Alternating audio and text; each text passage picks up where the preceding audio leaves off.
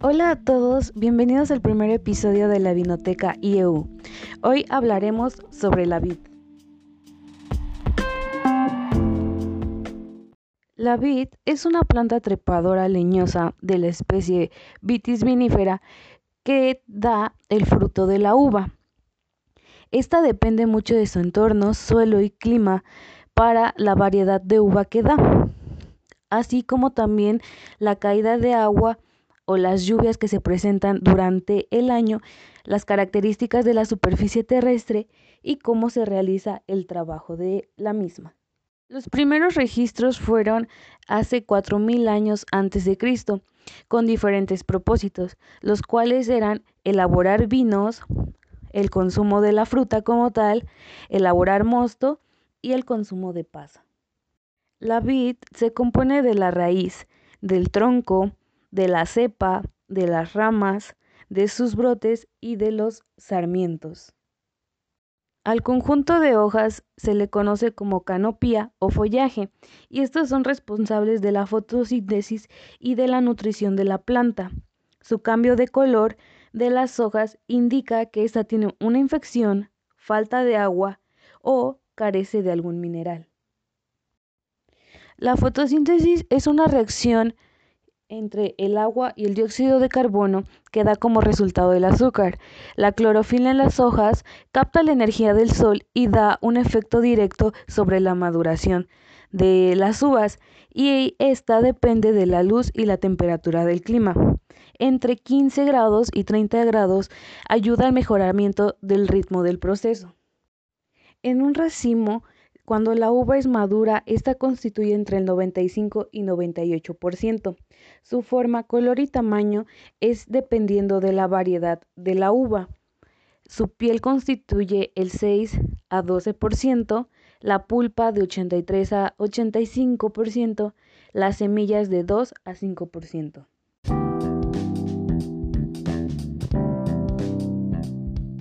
Las semillas tienen una gran cantidad de taninos. Su número varía entre 1 o 2 por uva. Sin embargo, existe la variedad sultanina que no tiene semillas y estas son denominadas apirenas.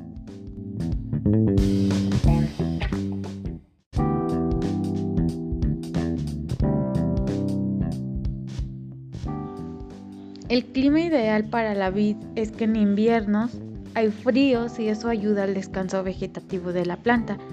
Las heladas exterminan las infecciones y la lluvia aporta a las reservas del agua al subsuelo, mientras que en primavera es suave y lluvia no muy fuerte, que favorece el crecimiento y la floración. En verano es caluroso, soleado y con muy poca lluvia, lo que es en una eh, temperatura media de 20 grados centígrados el cual permite el inicio de la maduración, mientras que en otoño es seco y contraste térmico entre el día y la noche, el cual consigue finalizar la maduración hasta el momento de vendimia. Para tener un suelo adecuado es que el suelo pues es un factor vivo y es el soporte de la vid, el medio donde se desarrolla la cepa junto con el clima y la variedad es uno de los factores que influyen en las propiedades y calidad del vino. Eh, mientras que los arcillosos también proporcionan al vino su estructura, los arenosos le dan finura y aroma.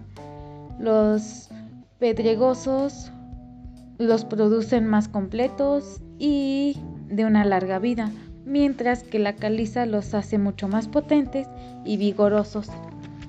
Entre el cuidado que se debe de tener para que esto pueda salir bien y eh, unos vinos de buena calidad es que entre enero y febrero se hace la poda en seco, el cual cuando se dejan solo los pulgares que interesan, los de mayor calidad para que la planta centre sus esfuerzos solo en ellos. Entre abril y mayo llega la poda en verde, cuando la planta alcanza una altura de unos 8 dedos, se dejan solo dos ramos por cada pulgar de la que se había dejado en la poda en seco, mientras que en verano llegan los riegos por goteo. Desde entonces hasta vendimias, el cual se revisa la vegetación cada cierto tiempo para ver que esto salga bien y pues eh, no se encuentren problemas. Es así como los expertos también aseguran de que a la planta le llega la luz y el aire que necesita.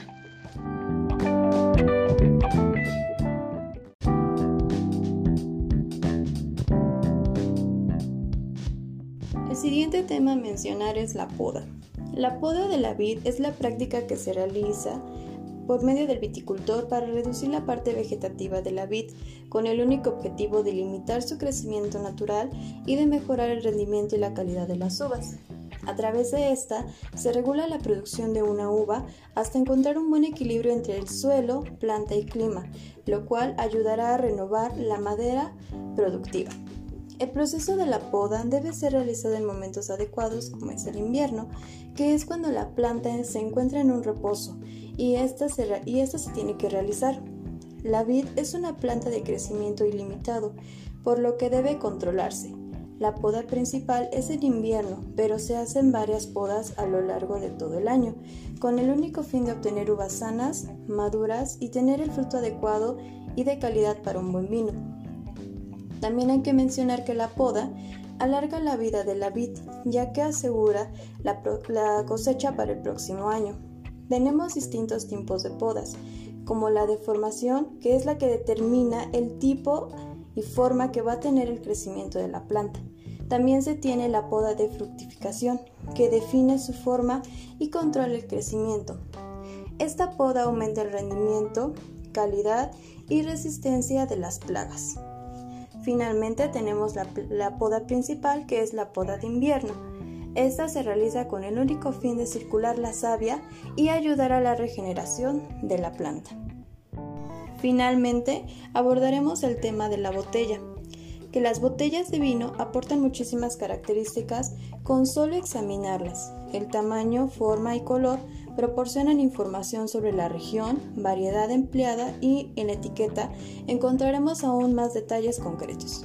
La botella estándar es principalmente de 750 mililitros, aunque podemos encontrarlas en tamaños mayores o incluso menores. El tamaño de la botella puede llegar a variar ya que en ocasiones solo se toma una o solo dos copas, como es el caso de los vinos para postre. En estos casos debe consumirse inmediatamente, de lo contrario pues nuestro vino ya no serviría. Por otra parte, el color del vidrio también ayuda a identificar el estilo del vino. Por ejemplo, en la botella del vino tinto, esta se encuentra de color verde, mientras que la de un vino blanco dulce la encontraremos en un color cristal transparente. Nuestras botellas se van a dividir en cinco partes, que es la cabeza, cuello, hombro, cuerpo y pie. En la cabeza encontraremos la zona superior donde se abre el vino con un contorno más grueso. El cuello permite la salida del vino, mientras que el hombro es la parte donde se estrecha la botella. En la parte del cuerpo encontraremos la mayor parte del vino almacenado y el pie es la concavidad en el fondo de la botella que quedará en la parte final de la misma.